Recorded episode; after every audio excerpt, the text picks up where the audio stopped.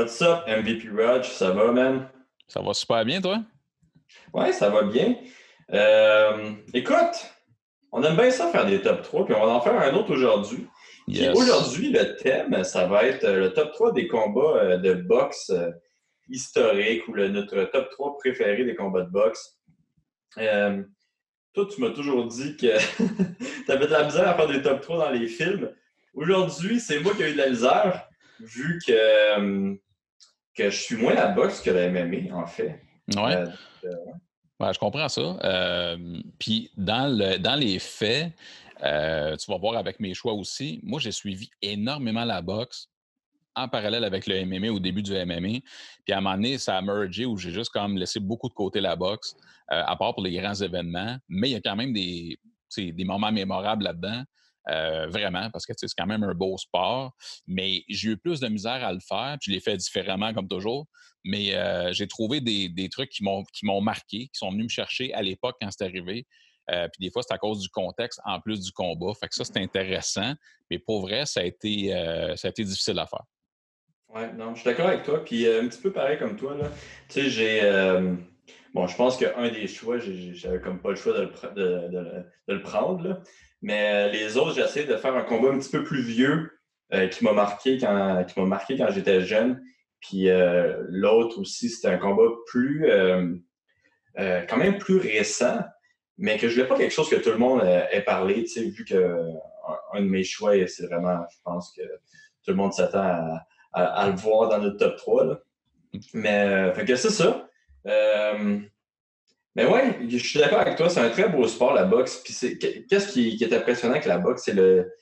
Tu le monde, il y a toujours l'espèce d'argument que c'est qui les meilleurs combattants entre les boxeurs ou, le, ou, euh, les, combats, euh, le MMA, tu sais. Le niveau de boxe, là, de, juste l'espèce de science alentour de la boxe est tellement un autre niveau, en tout cas moi, je trouve, là, que le MMA euh, en stand-up, c'est vraiment impressionnant. Il y, a des, affaires qu'ils font en, boxe que nous, on n'a même pas encore effleuré euh, euh, ce genre de technique-là. Mais en même temps, est-ce que ça fait pas partie du fait que tu ne pourrais pas forcément non plus boxer de la même façon en MMA qu'en boxe juste pour le stance ou, autre? Puis en même temps, est-ce que c'est pas vrai aussi pour le jiu-jitsu brésilien, pour la lutte? Tu sais, que quand c'est mm-hmm. purement ce que tu fais, forcément, ton niveau devrait être plus élevé quand tu fais seulement cette compétition-là, par exemple? Oui, non, tu as tout à fait raison. Puis c'est la raison. Tu sais, je veux dire, euh, les boxeurs, euh, euh, ils, font, font, juste ça. Nous, tu sais, on ne peut pas faire ça. On a peut-être trois, quatre arts martiaux, arts martiaux à, pratiquer. Puis, je, on ne peut pas se rendre à, ce niveau-là. C'est aussi simple que ça. On n'a pas assez de temps. C'est pas possible. En plus, quand on s'entraîne, on est plus fatigué. fait que c'est euh, les muscles sont différents. Vu que tu fais de la lutte, tes muscles qui deviennent euh, très différents que, que, les boxeurs. Euh, fait que non, je, pense qu'il y a plusieurs raisons. Mais moi, ça m'a toujours impressionné comment le, niveau est élevé en boxe, en, stand-up. Même si, comme tu dis, il y a des techniques qui ne seraient pas possibles à faire en MMA. c'est vraiment. moi, j'aime beaucoup la boxe. C'est sûr que c'est moins le spectacle, personnellement, je trouve qu'il est meilleur en MMA. Euh, mais euh, il y a quand même quelque chose de spécial aussi avec le 12 rounds, qui est comme une science avec ça, une, stratégie plus développée aussi avec le 12 rounds qu'en MMA, que c'est 3 ou 5 rounds. Euh, donc, mm. c'est quelque c'est un sport que j'aime beaucoup. C'est un des sports qui, m'a fait aimer vraiment les arts martiaux. Mais je pense qu'entre autres, moi, ce que. Tu sais, puis c'est pas pour faire le procès de la boxe parce qu'on n'est pas là pour ça, parce que c'est un beau sport. Mais ce qui m'a fait décrocher dans le temps, c'est aussi comprendre tous les rendez-vous manqués à cause des promoteurs différents. À mmh. cause, tu sais, le MMA a la qualité des défauts de la boxe, c'est un peu euh, et vice-versa. Euh, c'est pas parfait le MMA non plus parce que tu as un promoteur qui fait ce qu'il veut avec toi, dans le fond. C'est pas mal ça. mais mais c'est vrai, mais l'inverse en boxe, c'est tout le temps pénible. Il y a 153 ceintures, c'est euh, dilué, c'est protéger les boxeurs pendant trop mmh. longtemps. Euh, mais quand tu prends des bons combats dans un bon timing donné de la boxe, c'est super beau. Ouais, non, je suis d'accord avec toi. hey, on commence tout ça? Ben oui, mon gars, certain. je pense que je vais commencer celui-là. Fait que mon, numéro 3, Euh, c'est un combat un petit peu moins connu, puis euh, c'est une des raisons pourquoi je l'ai pris. C'est quand même, quand même récent. donc, c'était Timothy Bradley qui, qui, venait juste de battre Pacquiao, en fait. Il avait battu Pacquiao dans un combat quand même controversé. Puis Timothy, il allait se battre contre Ru. Ok, là, genre. genre, de la misère son nom. Il se battait contre Russian Provodnikov. Russian Provodnikov. Anyway, un solide combat. Bradley, qui était euh, pas mal plus technique euh, que Russian, mais que Russian, il, qui frappait fort. Puis pour de vrai, à la fin du combat, la face euh, de, de Provodnikov ressemblait à la face de, de Johanna à son dernier combat. Ah oui, hein? Vraiment, ouais, ouais, vraiment tout enflé. Puis c'est intéressant aussi de voir que euh, Russell a vraiment poussé Timothée à, à brawler avec lui. Là. Il y a quelques fois qu'il a essayé de brawler avec, ça n'a pas tant fonctionné, mais euh, un esprit de bon combat. qu'on voit aussi euh, un, combattant avec un grand cœur contre un combattant qui est peut-être un petit peu plus technique. fait que non, j'avais vraiment aimé ce combat-là. C'était Luc Vincent Ouellet qui me l'avait envoyé, un des entraîneurs de, de Gros Michel, de Jim. Puis euh, il m'avait dit de regarder ça, puis c'était un solide combat. Euh, ça se tape sur la marboulette, puis euh, ouais, ça, c'est mon top 3. Peut-être un petit peu moins connu ce combat-là. Non, mais quand même, à voir. À voir.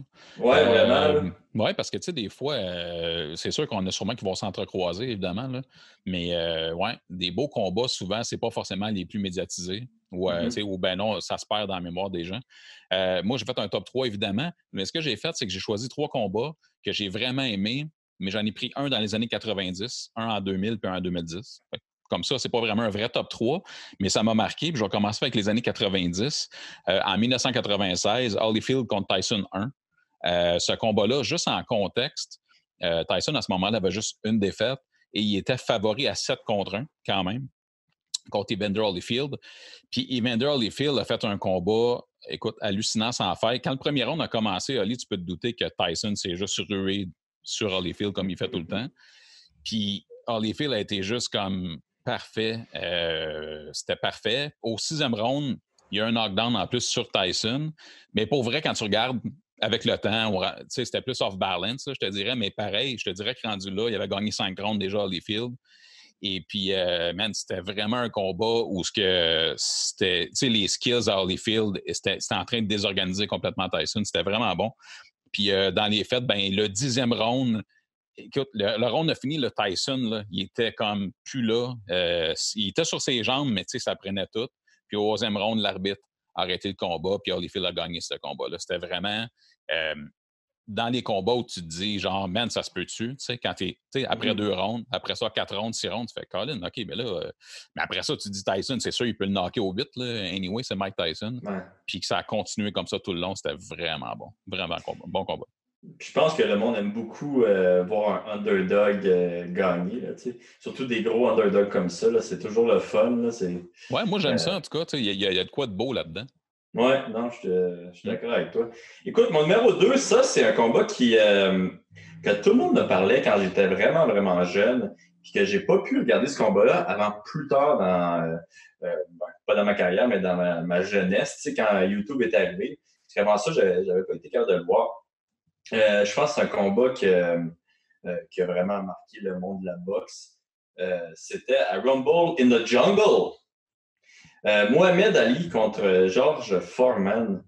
quand ils se sont battus ensemble, Mohamed Ali était underdog, encore une fois, un autre underdog, à 4 contre 1. Il est, allé se battre contre Foreman, puis c'est là qu'il a fait le fameux rope a dope. Ouais. Un classique. Ben ouais, un classique. Puis c'est ça, fait que sa stratégie, c'était de se mettre dans, dans les cordes, d'attendre Foreman. Foreman, il, écoute, il donnait tout ce qu'il pouvait à frapper Ali. Puis Ali, tu sais, quand même, c'était. Euh, euh, c'était quand même serré le combat euh, jusqu'à temps que Ali le passe KO. Dans le sens que, tu sais, Ali mangeait ses coups, mangeait ses coups, mais quand même, des fois, il sortait puis il frappait Foreman. Euh, donc, tu sais, c'était pas one-sided, mais c'était.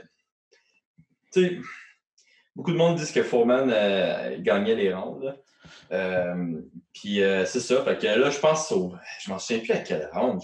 Au cinquième ou huitième ronde. Je sais pas pourquoi j'ai ces deux, deux rondes-là. S'il y a quelqu'un qui décide, ils peuvent me, me, dire que j'avais pas raison. Là, mais Ali a mis KO Foreman. Puis écoute, en plus, ce combat-là, il se passait genre à 4 heures du matin, même. Ouais, ouais. vu qu'il voulait passer le combat à prime time aux États-Unis. Exactement, prime time aux États-Unis. Puis j'ai, euh, écoute, j'ai même pris une petite, euh, une petite quote de Foreman qui a dit plus tard dans sa, euh, après sa carrière, là, qui a dit sur Ali. Il disait de Ali, is the greatest man I ever known, not the greatest boxer. That's too small for him. He had a gift. He's not pretty. He's beautiful. Everything America should be. Mohamed Ali, Mohamed Ali is. Puis là, tu me connais, les larmes, esti. fait que c'est pour ça que je voulais euh, partager cette quote-là. Mais tu sais, c'est euh, quel bel hommage, tu sais, que tu peux pas, tu peux pas rendre un plus bel hommage à, quelqu'un, parce que là, comme la quote le dit, ça va au-delà de du, du, du, boxing, mais en même temps, quand tu es allié à cette époque-là, là, quelle confiance que tu as de dire, parfait, ma stratégie, ça va être ce qu'on a appelé après le rope dope non seulement ça, mais après un, deux, trois rondes, tu te dis non, je, continue avec ce plan-là. Tu sais, mmh. à quel point tu te dis, c'est le plus dur cogneur, là, contre qui mmh tu te bats en ce moment, c'est la planète. Puis toi, tu te dis non, ça va marcher, ça va marcher, puis ça va marcher. À quel point tu as confiance en tes moyens, moi, ça, ça m'impressionne comme jamais. Ah, Ali, c'était. Euh, écoute, je... suis content de vivre à l'époque que je vis, là, mais euh, j'aurais aimé ça quand même, euh, voir comment le monde le traitait à ce, moment-là, comment la boxe le traitait. Tu que voir vraiment tout ce qui se passait alentour, le, euh, je sais pas, comme le fame qu'il y a eu, voir cette ère-là de la boxe, ça, j'aurais aimé ça le vivre. Vraiment. Euh, il y a du monde qui disent que, que McGregor, présentement, c'est similaire. Mais je pense que si McGregor n'arrive même pas à la cheville de Ali. Puis tu sais, en même temps, imagine, là, imagine ce que ça aurait donné à Ali Mohamed Ali, il y a des réseaux sociaux, il y a Internet. Mais pour vrai, tu sais, comment ça aurait pu être grandiose, mmh. là? Puis pour le meilleur et pour le pire, parce que les médias sociaux, c'est ça, mais imagine comment ça aurait été mmh. incroyable. Ça, ça serait fait canceller. oui, ouais, peut-être. Mais, mais tu sais, c'est. Euh, en tout cas, moi, je suis toujours curieux de voir dans une ère comme aujourd'hui comment ces gens exceptionnels-là auraient pu œuvrer. Ça, ça serait malade. Mais c'était fou comme il était avant-gardiste. Il avait vraiment compris que euh, comment vendre un combat, comment. Euh, euh, il a marqué l'histoire, ce double-là. je, me sens mal d'avoir appelé double, mais ce, monsieur-là, il, a marqué l'histoire. C'est vraiment un des plus grands athlètes au monde, si ce n'est pas le plus grand. Oui, puis quand on parle de contribution à faire transcender son sport, ben c'est ça, ça va au-delà mmh. de juste avoir des performances qu'il a mieux fait. Oui, tout à fait. Vas-y. Ouais, man. Euh, les années 2000, mon choix, c'en est un qui, je pense, c'est évident pour beaucoup de monde, là, mais euh, c'est Gatti Ward 1. Mmh euh, qui a été qui nous a amené au-delà de ça la trilogie puis une trilogie qui s'essouffle pas parce que ça c'est rare aussi Des fois le deuxième combat c'est correct le troisième ça va ça c'était la trilogie est excellente mais je parle vraiment du, du premier combat même si Gatti l'a perdu, même si c'est un gars de chez nous pareil, même si bon, il est allé s'exiler aux États-Unis pour s'entraîner, il y, avait, il y avait un élément contextuel que moi, je ne peux pas dénier. Là. Euh, puis euh, c'était le fun d'avoir deux brawlers, parce que autant que c'est le fun de voir des gars techniques, c'était le fun d'avoir des gars brawlers avec un cœur, mon gars plus gros que la planète. Puis euh, aussi, là, je l'ai noté parce que je ne me rappelle pas du round, mais Gatti, entre autres, au huitième round, ronde difficile. Au neuvième, il s'est frappé par un crochet au corps. Mm-hmm. il a mis le genou à terre. Puis après ça, c'était comme, OK, là, Ward s'est mis à, quand il s'est relevé, il s'est mis à juste unleash dessus. Puis là, après ça, à un moment donné, dans le même ronde, Gatti a commencé à reprendre. Écoute, c'était hallucinant. Puis il a commencé à reprendre le dessus. À la fin de ce même round-là, Ward a recommencé à prendre le dessus sur Gatti. C'était incroyable. C'est juste comme pas pensable que deux gars soit exactement dans le mindset au même moment, de la même façon. Moi, ça m'a fasciné. Puis en même temps, c'était pas. Tu sais, Mickey Ward, là, entre guillemets, avec tout respect, c'était personne dans le monde de la boxe comme tel. Euh, tu sais, c'était pas euh, une grande vedette. Puis, euh, mais c'est beau. C'est pour ça. Mais je trouve qu'on a plus ça à MMA. C'est-à-dire des gars en sous-carte, ça peut être le meilleur combat de la soirée, souvent. Mm. Mais c'était pas une sous-carte, mais ce que je veux dire, c'est que c'était pas euh, les plus grandes vedettes, même si c'était des gars très haut classés, des bons gars, mais ça, ça me, ça, ça me parle vraiment. Puis ben, c'était Arturo Gassi aussi. Ouais. Écoute, euh, mon numéro un, c'est ça. Puis, euh, moi, je me dis. Ouais, non, non, c'est correct, c'est correct. Mais moi, je me disais, ah, je vais pas le prendre parce que je pense que c'est celui que tout le monde, tout le monde en tête. Je voulais aller un petit peu différemment. Puis là, j'étais comme, ah, en même temps, c'est un Québécois, un Canadien. Euh, je peux pas l'avoir dans mon top. Euh, fait que moi, même chose. Euh, Mickey Ward contre Arturo Gatti, le numéro 1. qui dit, le monde disait que c'était le, le, fight of the century and the round of the century. c'est ça. Moi, c'est mon top 1, ça. Un combat que j'ai regardé plusieurs fois. En fait, j'ai regardé une fois le combat, je ne vais pas te mentir, mais j'ai écouté les rondes qu'on a parlé plusieurs fois. Euh, puis, euh, tabarouette. Tabarouette que c'était quelque chose. C'était bon. Est-ce que tu l'avais regardé live à ce moment-là? Non. Te rappelles-tu? OK, parce que tu sais, des fois, on a un souvenir aussi de, la mm-hmm. soirée comme telle. Non, moi, j'ai pas. Euh, quand j'étais jeune, j'avais pas le droit de. Mais je sais pas que j'avais pas le droit, mais tu sais, c'était pas. la boxe, c'était pas le sport que mes parents vraiment aimaient. fait que, tu sais, j'avais regardé beaucoup de combats de Lucas. Euh, mais d'Arturo Gatti, euh, pas d'Arturo Gatti, pas vraiment. OK. OK. Mais ouais, c'est ça. Ça fait partie des tops pour beaucoup de monde. Puis, tu sais, euh, avec raison, c'était mm-hmm. incroyable. Puis, nous autres, on parle en tant que Québécois aussi, puis on est fiers, mais il y a plein de monde qui n'ont rien à voir avec le Québec. Puis, les autres, c'est le combat favori mm. ever. Tu sais, plus tard, ben, dernièrement, il y a, je crois, il y a 10 ans à peu près, ils ont fait un film justement sur, sur Mickey Walk, un très bon film. mais, hein. Euh, c'est pour montrer comment ce combat-là a été euh, vraiment historique. Là. En tout cas, là-bas, surtout. oui. Puis, tu sais, c'est pas quelque chose qui, de nos jours, c'est commun, où, que, tu sais, mettons, deux gars de MMA finissent un combat, tu vois la photo à l'hôpital ensemble. Mais, tu sais, mm-hmm. eux autres, dans le temps, c'était comme ça venait juste mettre la cerise sur le Sunday. Puis après ça, le lien qu'ils ont établi. Puis euh, est-ce que Ward n'a pas coaché Gatti à un moment donné ou quelque chose dans le genre plus tard? tabarouette, euh, ça, je peux pas dire. Ouais, il me semble que pour un combat vers la fin de sa carrière, écoute, puis euh, c'est ça, ça a créé quelque chose de, plus grand que la boxe, encore une fois. Mm-hmm. Ouais, non. ton numéro 1, man? Ben écoute, mon numéro un, c'est mon choix à 2010 à 2020, disons, ça a été Golovkin contre Alvarez. Euh, deux. Ah. Euh, en partie parce que c'est, oui, c'est un méchant bon combat. Euh, il y a quelque chose que j'ai aimé dans le fait où, dans après le combat numéro un, le clan Golovkin, puis tout le monde disait qu'Alvarez, c'est un runner, tu sais, puis mm-hmm. écoute, le combat numéro deux, il a avancé tout le long Alvarez. Puis juste pour ça, ça a fait comme, OK, sais, le gars, il s'est dit, man, ça n'arrivera plus jamais qu'on va faire rappeler comme ça. puis il y a aussi le fait que c'est un grand combat. Puis surtout que la décision avait été super contestée euh, par la suite, euh, que c'est Alvarez qui avait gagné. Mais euh, si tu regardais les pundits, c'était comme ils donnaient beaucoup du côté de Golovkin. Il, y a de quoi de beau là-dedans où il n'y a rien de parfait en boxe. Puis là, on ne mettra même pas dans le débat de si tu fair, c'est pas fair, mais c'est ça. Fait que ça donnait à quel point c'était super serré au-delà de la qualité du combat de boxe. Fait que ça, ça m'a quand même marqué. Mais c'est. Ce combat-là, je l'ai regardé. Mais comme je te dis, c'est rare maintenant que je les regarde. C'est juste que celui-là, j'avais hâte de l'avoir, puis il ne m'a pas déçu. Contrairement à peut-être peut-être je vais me faire lancer des roches, mais tu sais, euh, euh, Mayweather, Pacquiao, 2015, là, pour moi, ça a été correct. Là. Mais on l'attendait depuis six ans, je pense, ce combat-là, à ce moment-là. Fait euh, c'est ça. C'est quand le hype est tellement, est tellement gros là, qu'à un moment donné, c'est que. Ouais. Mais c'est quand même bon, euh, Pacquiao contre euh, Mayweather. C'est très technique. Mais t'avouer que moi, avec, j'ai quasiment mieux aimé euh, Mayweather contre McGregor.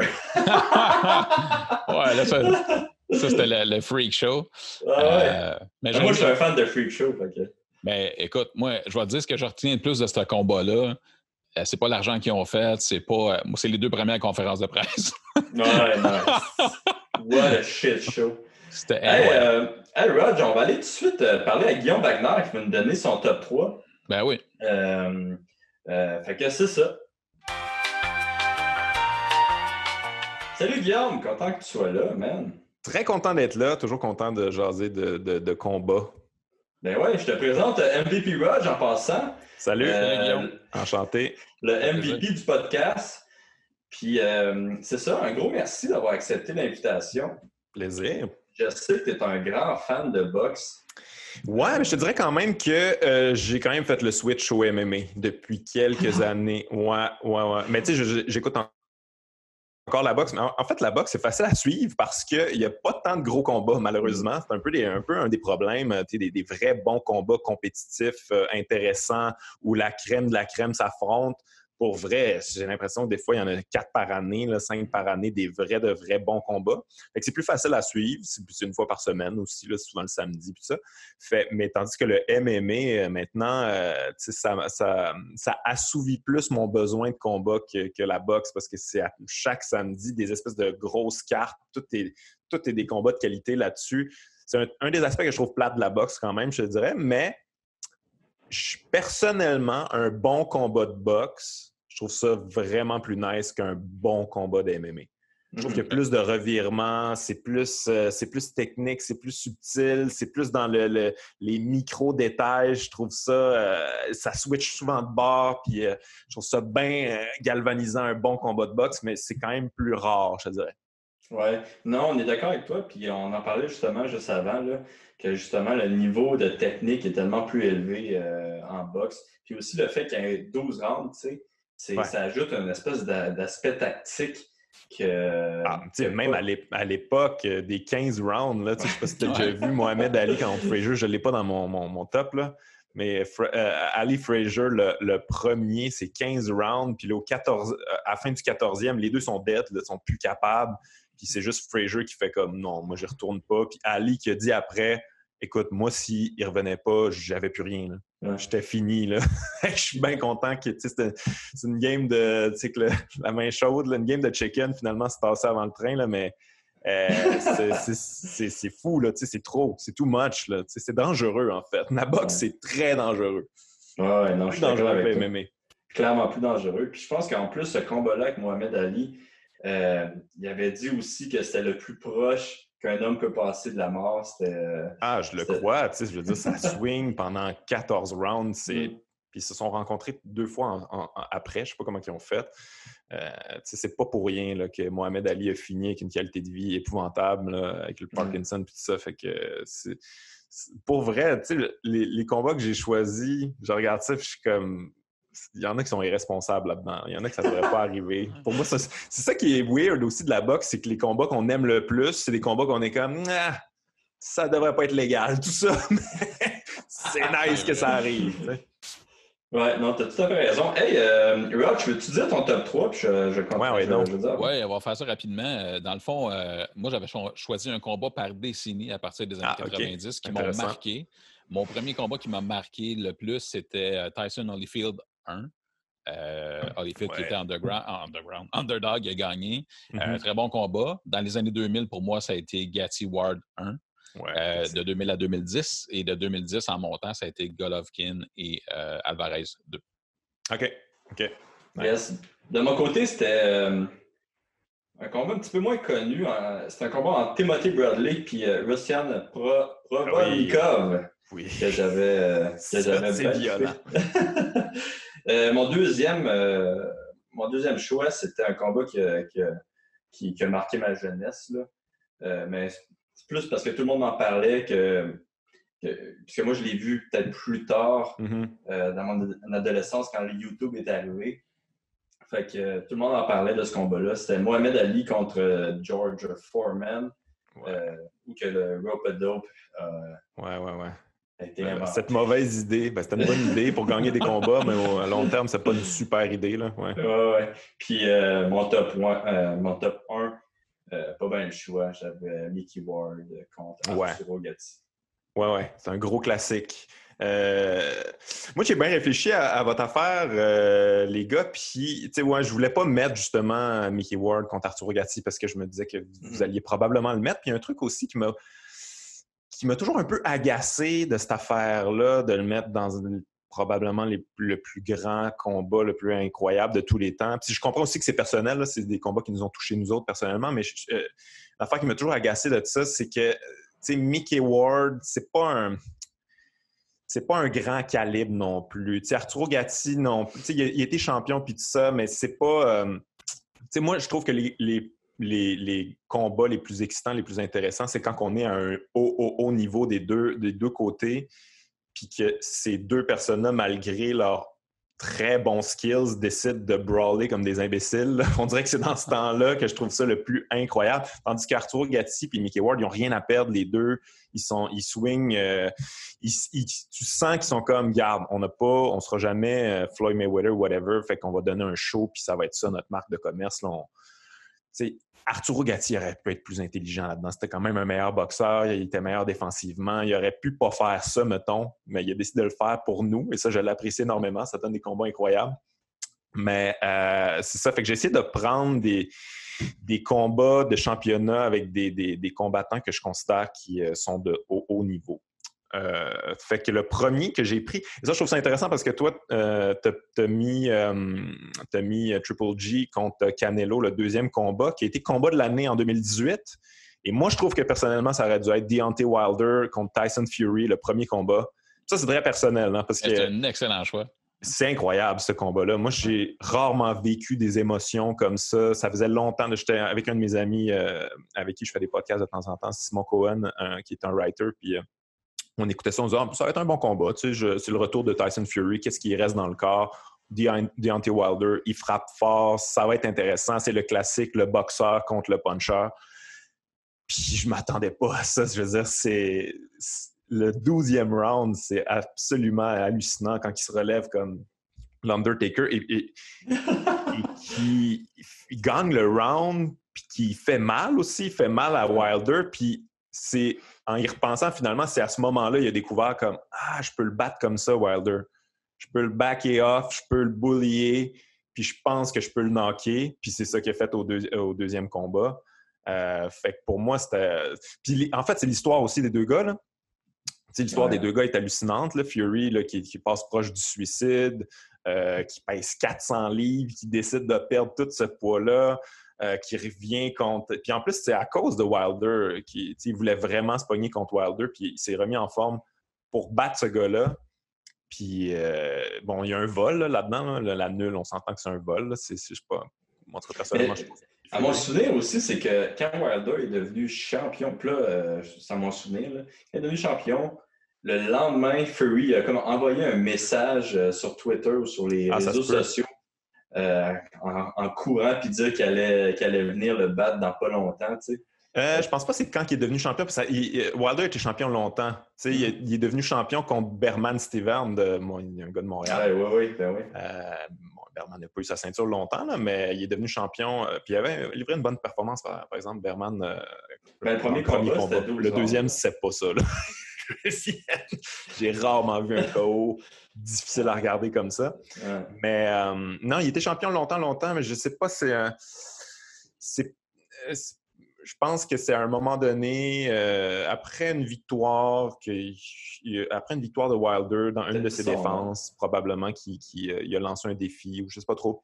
Mais, mais en tout cas, il y a quelque chose qui a motivé euh, Fury à sortir de sa torpeur puis affronter ce gars-là. Puis Wilder aussi, il y a une histoire intéressante, je trouve, là, avec sa, fille qui a une, mm. qui a une maladie, puis il s'est mis à boxer à cause de ça. C'est pas le gars qui a les meilleures habiletés, mais qui frappe fort comme ça n'a pas de sens. Fait que pour moi, il y a tous les ingrédients là-dedans pour un combat incroyable. Fait que c'est pour ça qu'en troisième position, j'ai mis Deontay Wilder contre Tyson Fury. Ouais. Tu as raison, euh, je pense que c'est le meilleur des comptes de 10 euh, à vie. ouais, il y en a qui le trouvent long, ce compte de 10-là. Mais... Un petit peu de controverse, c'est jamais mauvais. Ouais. mais tu sais, pour vrai, la manière qu'il se relève, tu sais, il, est knock-out, sa tête frappe par terre. Il, il code deux fois, genre. Ouais. Tu te comme non, c'est bon, alright, on y va. Puis tu sais, c'est tellement mécanique, il est comme vraiment couché, puis ça fait genre. Ouais, ouais, ouais, tu sais, il, est les yeux fermés, il est out, out, out, puis il s'enlève tout d'un coup. C'est comme, mm. j'ai jamais compris ça. En tout cas, bravo. Pour vrai, Fury, avec la victoire deuxième combat contre euh, Wilder, je veux dire, c'est une légende. Je, ne sais pas si c'est quoi la suite pour lui, mais absolument incroyable. Euh, numéro 2, j'ai choisi un combat qui est très controversé, qui est vraiment euh, probablement l'affaire la plus violente qui existe en boxe. Nigel Benn contre Gerald McClellan. Euh, ça, c'est un combat de championnat. Nigel Benn était champion. En fait, pourquoi c'est violent? C'est que Gerald McClellan, après ça, est, pas devenu légume, mais presque. Là. Il, y a, eu à peu près la même affaire que, que Adonis Stevenson, une espèce de caillot dans le cerveau. Ils l'ont mis dans le coma. Puis quand il s'est réveillé, il est, rendu aveugle, il est en chaise roulante. Oh, euh, il n'entend pas d'une oreille, je pense. En tout cas, c'est vraiment bad, mais ce combat-là est extrêmement violent. Nigel Benn était champion. Gerald McClellan, c'était une brute. C'était un assassin sur le, sur le ring. Il avait il était sur une série de 14 victoires d'affilée par KO, dont 10 au premier round. Et euh, ça commence justement, il se rue sur Nigel Benn. Il, il, le sort du ring. Genre, il met KO en dehors du ring. Nigel Benn, il tombe en dehors du ring. Il réussit à se relever. Il rentre dans le ring. Il donne un compte, genre, t'as as 10 secondes pour revenir dans le ring. Il revient. Euh, il survit le premier round. Au deuxième, il fait mal à Gerald McClellan. Il prend un petit peu le contrôle du combat. Puis euh, je pense que c'est au huitième que McClellan le renvoie au tapis. Puis aussi, euh, à ce moment-là, tu es comme c'est fini, là, il a l'air complètement out, mais il réussit à survivre. Puis il finit par euh, mettre KO Gerald McClellan au dixième round. Fait que juste ça, c'est absolument incroyable. Mais ce qui est controversé de ce combat-là, c'est qu'il y a beaucoup de coups en arrière de la tête. Nigel Benn donne mm. beaucoup de coups dans le clinch, puis l'arbitre est dégueulasse. Là. Ça se passe au UK. c'est pro Nigel Benn. Euh, quand il est au premier round, quand il est en problème, Nigel Benn, l'arbitre n'arrête pas de les séparer comme s'il comme ne voulait pas que McLennan continue de l'assommer. C'est dégueulasse. pire arbitrage. Pour vrai, en, rétrospective, c'est un arbitrage criminel. pratiquement parce que le gars est devenu légume à cause des, des coups en arrière de la tête, puis euh, des coups après la cloche, puis tout ça. Mais même si ça s'était pas arrivé, le, côté plus dramatique, c'est vraiment un combat incroyable. C'était tellement violent qu'au UK, après ça, il y a des médecins qui ont fait des sorties en disant euh, que la boxe devrait peut-être rendre ça illégal parce que c'est trop violent. ces, gars-là, dès le, son de la cloche, ils veulent s'arracher la tête, ils veulent juste se mettre KO, mais de la manière la plus incroyable possible. il y a eu un débat après ce combat-là. Faut-il interdire la boxe? À ce point-là que c'était violent. Euh, c'est à voir. C'est sur, sur, YouTube. C'est une belle époque, ça, d'ailleurs. Euh, l'époque avec Nigel Ben, Gerald McClellan, Chris Eubank, euh, Steve Collins. Ça, c'est tous des combattants super moyens. on parle de 1993, 94, 95. C'est vraiment une époque incroyable. Puis Roy Jones n'a jamais affronté aucun de ces gars-là. ça, c'est une affaire qu'on peut euh, critiquer euh, Roy Jones pour ça. On dit que c'est le meilleur à ce moment-là, mais il n'a pas affronté les meilleurs de la division. C'est quand même un petit astérix que je mettrais. Par contre, euh, Roy Jones donne l'argent à Gerald McClellan. je ne sais pas s'il en donne encore, mais longtemps, il a donné de l'argent à McClellan parce que ça coûte 70 000 juste vivre en ce moment pour McClellan. Oh, les soins de santé et tout ça. Fait que, euh, fait que c'était mon numéro 2 qui est un peu controversé, mais qui ça vaut quand même la peine de voir. C'est pas facile à regarder, par exemple. Euh, je vous le dis tout de suite, c'est extrêmement violent. Puis tu vois que tout le long, McClellan, il y a des problèmes. À partir du euh, peut-être le cinquième round, il y a de la misère à tenir son protecteur buccal dans sa bouche. Il se plaint tout le temps des coups en, arrière de la tête. Il cligne des yeux.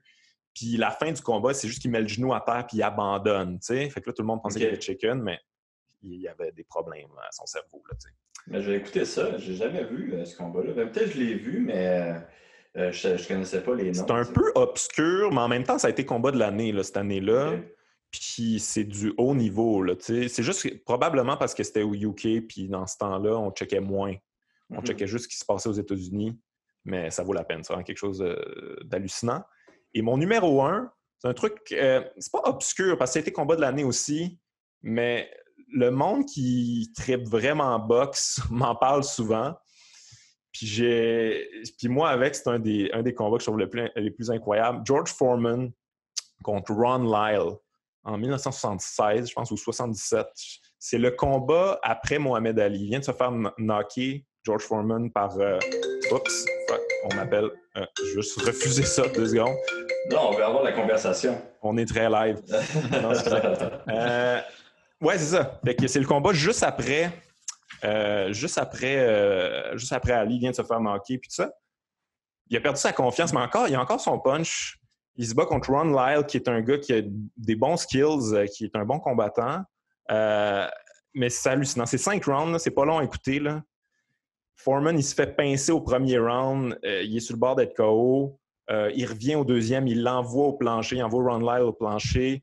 Euh, Ron Lyle se relève, euh, il fait mal à lui aussi, il le renvoie au plancher. Puis la deuxième fois que Foreman tombe au plancher, c'est c'est un peu à la Tyson Fury. Là. Il tombe à plat, il tombe genre à plat ventre, la face, tu vois la trace de sang quand il se relève de, sa face. C'est hallucinant. Il se relève, il finit le round, puis il knock le round d'après. je te jure, c'est tellement violent. les gars, ils veulent juste se knocker.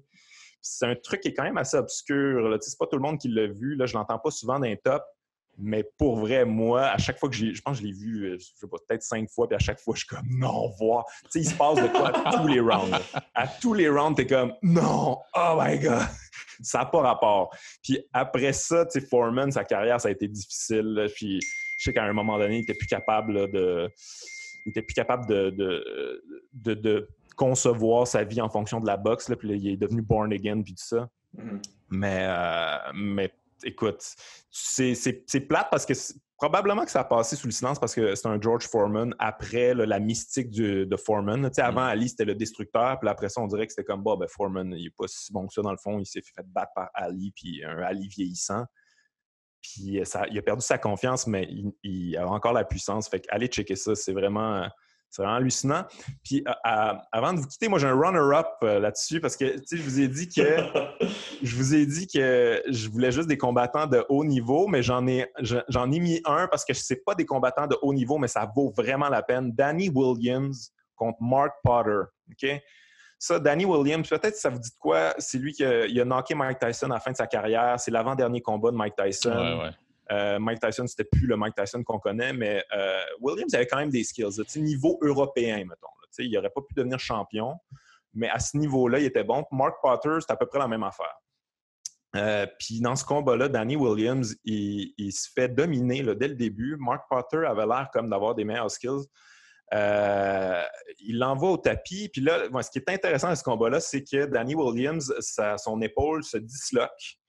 Euh, je pense au deuxième round, troisième round, ça se disloque. Puis là, Potter essaie de le knocker. Il voit bien, là, il a juste un bras. Il n'y a plus, son, a plus son, coup fort, sa droite. Il a juste sa gauche.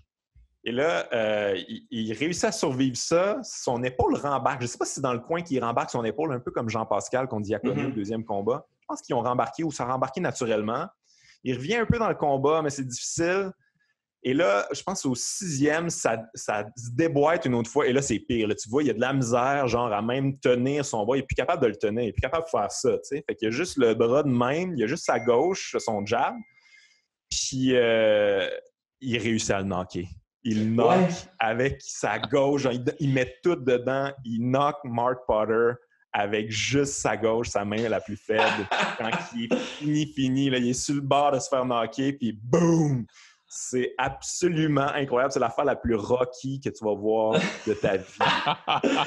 mais ouais, j'avais vu le combat, mais je connaissais pas encore les noms. J'avais vu. Ouais, souvent on le voit passer, on, ne connaît pas les noms, là, mais c'est pas des. sont pas, sont pas mauvais non plus. Hmm. C'est des bons contenders, je dirais. C'est un niveau contender européen. Là. Mais, euh, mais ouais, en tout cas, ça vaut la peine de voir ça parce que c'est le comeback le plus impressionnant que j'ai vu. Là. Je comprends même pas comment il a fait ça, en fait. Euh, donc voilà, c'était mes quatre, finalement, quatre euh, combats les plus, les plus hallucinants.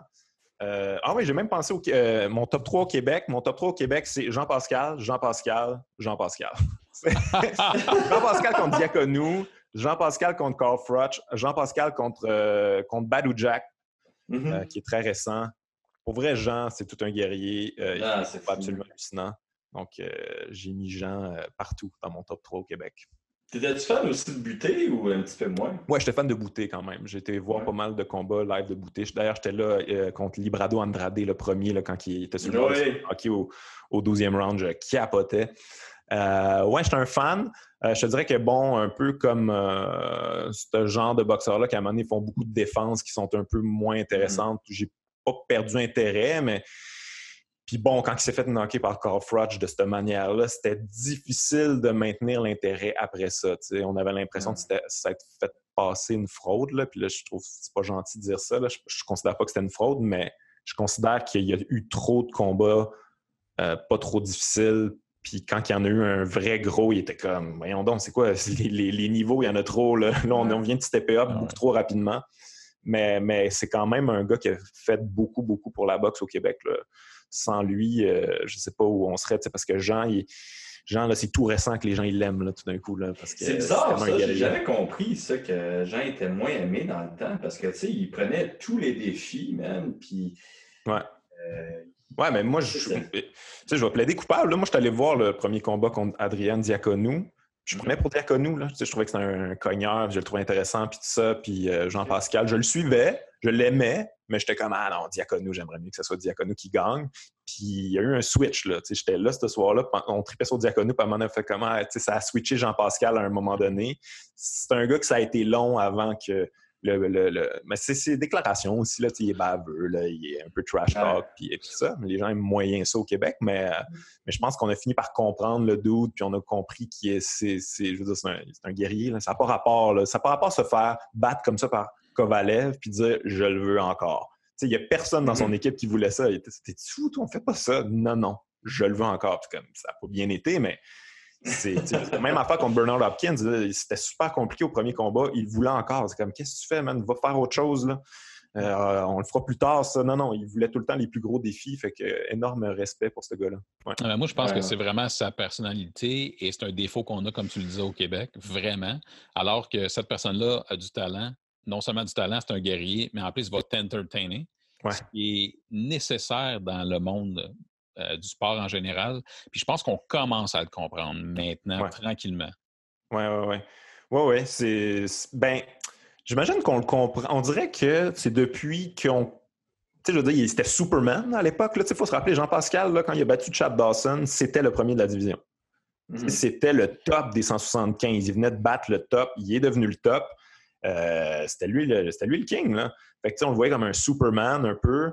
Là, après ça, contre Bernard Hopkins, il avait quand même envoyé deux fois au tapis. Il avait perdu nul, mais c'était quand même, on avait l'impression qu'il y avait quelques petits ajustements à faire, mais il, a, failli battre une légende. Euh, puis là, après ça, bon, il a perdu contre euh, Bernard Hopkins, mais il a pris d'autres défis par la suite. Mais je pense que c'est vraiment quand on, quand on a compris qu'il était vieillissant, puis qu'il c'était plus Superman, mais qu'il se donnait encore autant dans le ring, puis il voulait encore donner des performances qu'on dirait que Là, il est devenu plus attachant, plus underdog, plus euh, on est derrière toi, vas-y, euh, t'es capable. Euh, ouais. Mais tu sais, moi, ça m'a fait ça personnellement pour plein de boxeurs. moi, au début, je l'aimais pas, Roy Jones, mettons. Je le trouvais trop cocky, trop Superman. C'est plat de prendre pour le gars qui est, qui est trop. Il est too much. C'est sûr qu'il va gagner. Fait, mais quand il, s'est mis à perdre, j'étais comme Ah, il est attachant quand même. on voit sa vulnérabilité un petit peu plus. Euh, je, suis très, human finalement. T'aimes les Rocky, c'est pour ça. ouais, j'aime ça quand même. Mais j'aime, j'aime le monde dominant aussi. Là, euh, moi, je suis, un, fan de Floyd Mayweather. Je n'ai pas, pas de l'être humain, mais je suis fan de ses skills. Je, trouve que je me priverai pas de ça dans la vie. Là. Bon, là, il se bat plus, là, mais à chaque fois, tu peux regarder comme un des IQ les plus impressionnants que tu verras jamais. Fait pourquoi t'en priver? Pourquoi l'haïr? Moi, ça me donne rien. Euh, mais je comprends qu'il agace bien du monde. C'est ça sa game aussi. Juste pour le fun, en MMA, euh, c'est qui tes préférés? Mes préférés en MMA, écoute, moi, ça fait longtemps que je suis dans le clan Masvidal. Même, même ah avant, ouais? Même avant que là, tout le monde est dans tout le monde est dans le train, là. Ah même avant, j'étais comme ah, j'écoutais ses entrevues, puis j'étais comme Hey man, voir que ce dude-là, comment ça on ne connaît pas ce dude-là, mais c'est normal en même temps, il y a beaucoup de défaites. C'est souvent des défaites par décision serrée mais je le trouvais toujours divertissant, toujours drôle, toujours punché. Euh, puis j'aimais son, j'aime son style aussi. Tu sais, je trouve qu'il y a un style boxeur un peu, ses switch de stance, puis tout ça, je trouve ça, je trouve ça cool, comment il se bat. On dirait qu'il n'y a peut-être pas tous les outils, là, euh, mais peut-être qu'il, peut-être qu'il s'est amélioré puis qu'il va être capable de, de battre Ousmane. Je ne sais pas si ça va se passer. J'ai pas, pas l'impression que ça va... difficile, mais Je sais pas si c'est faisable pour lui. Là. moi aussi, ça m'a toujours. Ouais. Moi aussi, ça m'a toujours étonné qu'il soit pas plus populaire parce que il a quand même commencé sa carrière dans, euh, dans, le, dans la ah cour de Kimbo Slice, là, ce dude Ouais, ouais, ouais c'était un vrai de vrai hustler. C'était un grinder. Mais tu sais, finalement, c'est ça. J'aime les, j'aime les underdogs. Tu vois bien. j'aime les. bon, toute attente. Mais tu sais, pour vrai, son combat contre, contre Darren Till. Ouais. J'ai rarement vu quelqu'un euh, obtenir le silence dans une aréna comme ça. C'est hallucinant. Puis bon, euh, son, son, fameux coup de genou euh, qui, qui, est devenu légendaire aussi. Là. Mais ouais, c'est un gars que j'aime bien gros. OK, cool. Hey, Guillaume, merci beaucoup d'avoir. Plaisir d'avoir fait une grosse recherche de même, en fait. Je suis impressionné. non, mais vous m'avez donné l'occasion de les réécouter. Je ne les avais pas réécoutés, ces combats-là, puis je me suis posé la question hein, c'est quoi mes préférés? Qu'est-ce qui m'a marqué? Fait que j'ai été les réécouter parce que j'étais comme, c'est intéressant, c'est juste le fun. Puis, euh, puis je réitère encore une fois George Foreman contre Ron Light. Allez checker ça. ça ah la chose la plus violente qu'il n'y a pas. Ça pas rapport. merci beaucoup. Puis euh, bonne chance dans l'apocalypse sinon. Euh, merci. merci. T'es plus guéri que moi pour l'apocalypse s'il y a des intruders chez vous. Euh, ouais, mais moi, je suis, euh, moi, je suis fou, là. Je suis rendu avec euh, mon katana, puis mon ninjaku, puis... tu dors avec ton katana. Je suis comme un Américain. Ah ouais, je suis comme un Américain, mais qui n'a pas le droit d'avoir de gueule. Tu dors les yeux ouverts, là, comme le Major Pain. ah ouais. Chris, Pablo, on me demande tout, le temps pourquoi je regarde si les portes sont barrées le soir. Comme, Mais merci à vous autres, les gars. C'était un plaisir. Un gros merci. yes. Bye bye. Merci, bye. Bye.